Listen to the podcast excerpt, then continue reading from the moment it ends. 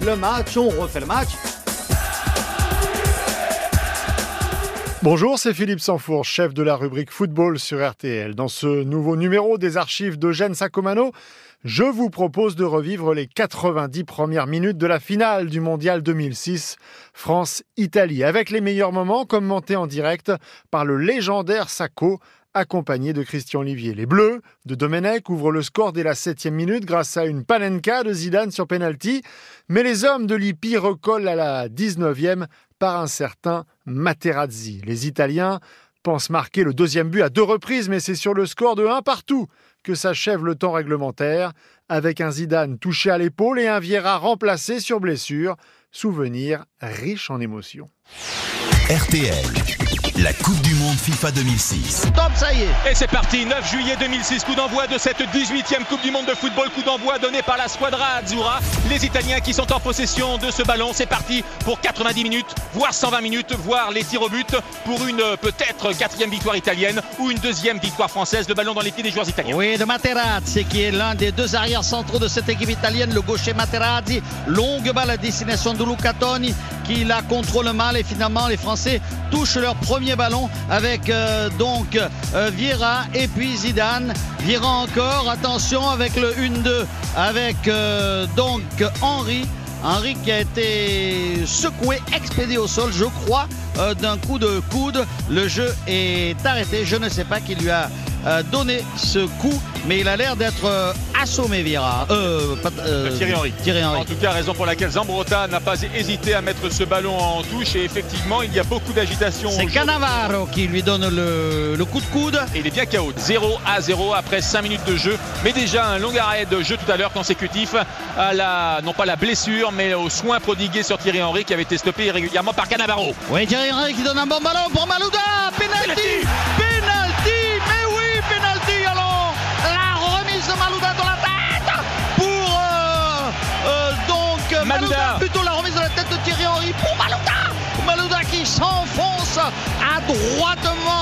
et il contrôle le ballon de la poitrine et il est crocheté par Materazzi. Oui, on va voir bien. C'est Materazzi qui fait obstruction sur lui. Malouda s'écroule bien évidemment et c'est un penalty pour l'équipe de France. Attention, le face à face. Zidane, Buffon, c'est important parce que c'est pas le premier venu Buffon, hein, Christian. Oui, Zidane face à Buffon effectivement pour un nouveau penalty pour Thierry Henry. On se souvient du penalty qui avait permis à l'équipe de France de se qualifier en finale aux dépens du euh, Portugal. Zidane qui va prendre 3 pas d'élan, 4 pas d'élan face pas, à Buffon. hein. Même pas très peu d'élan, Zidane. Il va tirer fort, je crois, avec la rage. Et il marque le but Non, non, Si, non. si, il y est, il y est. Regardez l'arbitre de touche. Il est validé, revient. il est validé. parfaitement validé. Il a fait une panenka. Elle est très belle. On va le revoir d'ailleurs au ralenti. Il a fait une, une espèce de panenka. L'arbitre ne s'est pas trompé, monsieur Elizondo. N'ayez pas peur. Le ballon, effectivement, rentre. Il retombe Largement. complètement et largement, Largement. dont les buts de Buffon.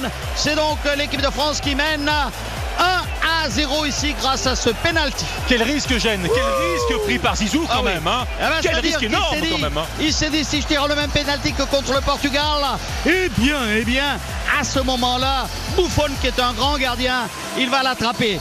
C'est Pirlo qui est descendu euh, tirer ce corner côté droit en regardant euh, Fabien Barthez. Attention, il ne sort pas les buts. Égalisation italienne de Materazzi. Materazzi. Materazzi qui marque comme l'autre fois, fantastique. hein. Et il égalise tête, une tête. tête de toute beauté. Il égalise. Alors là, ça va faire euh, très mal pour les Français. Cette égalisation de Materazzi, qui était pourtant absolument euh, chargé par qui? Par euh. Galas. Non, non, Thuram. Était En derrière. tout cas, c'est Materazzi. Eh oui, Materazzi, oui, il n'y a pas de doute, c'est Materazzi. Et oui, oui, c'est Vieira. Vieira qui était sur le oui, marquage de Materazzi. Ouh là là, ça chauffe là. Dans sa phase de réparation. Oh là, il y a faute. Non, il n'y a pas faute. Il n'y a pas faute. Il n'y a pas faute. Il n'y a pas faute, mais il y a Thuram qui sauve la mise.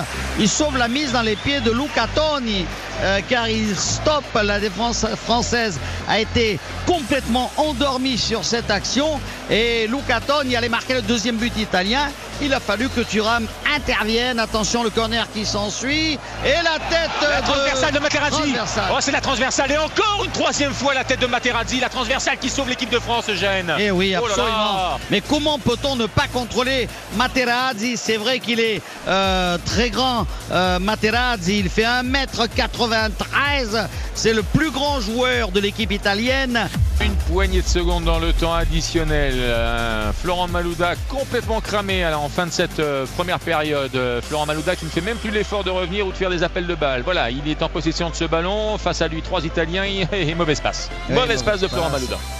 Et donc, ça y est, c'est la mi-temps. La mi-temps, donc, sur ce score de 1 but partout.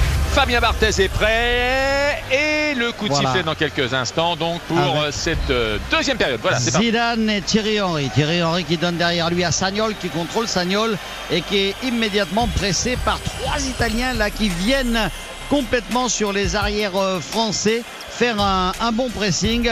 Donc euh, c'est vrai que dans la tête maintenant, ce sont les, Italiens qui sont devant puisqu'ils ont égalisé et joliment.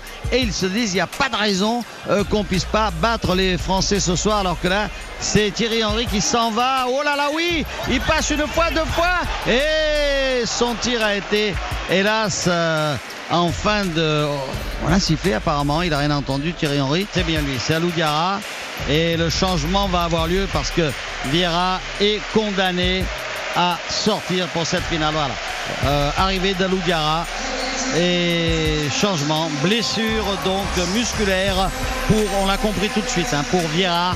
Et il se tient l'arrière de la cuisse. C'est dommage. Finale terminée pour Patrick euh, Vieira. Totti et Perrotta sortent. Iaquinta et De Rossi euh, rentrent. Totti, hein, j'ai bien dit. Totti et Perrotta sortent. Iaquinta et De Rossi Oui. entrent sur la pelouse du stade olympique. Donc ce qui veut dire que euh, c'est équilibré, étant donné que De Rossi est plutôt un défenseur, c'est même un défenseur. Attention là.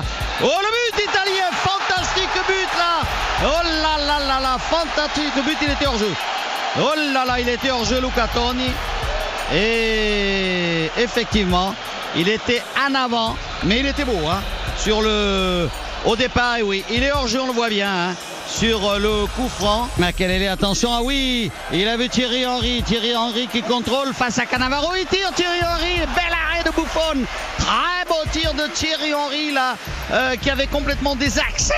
Il avait désaxé Cannavaro, Fabio Cannavaro, il avait tiré immédiatement. Mais Buffon est le meilleur gardien du monde et donc il a pu parfaitement détourner ce ballon. C'était une très bonne occasion pour les Français, la meilleure depuis le début de la deuxième mi-temps. Tous les spectateurs de ce stade, dans ce stade, retiennent leur souffle actuellement. Alors on les entend de temps en temps, effectivement, les encourager, mais euh, euh, tous ces supporters, qu'ils soient français ou italiens, euh, ont peur, ont peur. Et on a peur également pour cette équipe de France. Faute sur Zidane. Non, monsieur euh, Elizondo ne dit rien. Les Italiens sont à la récupération.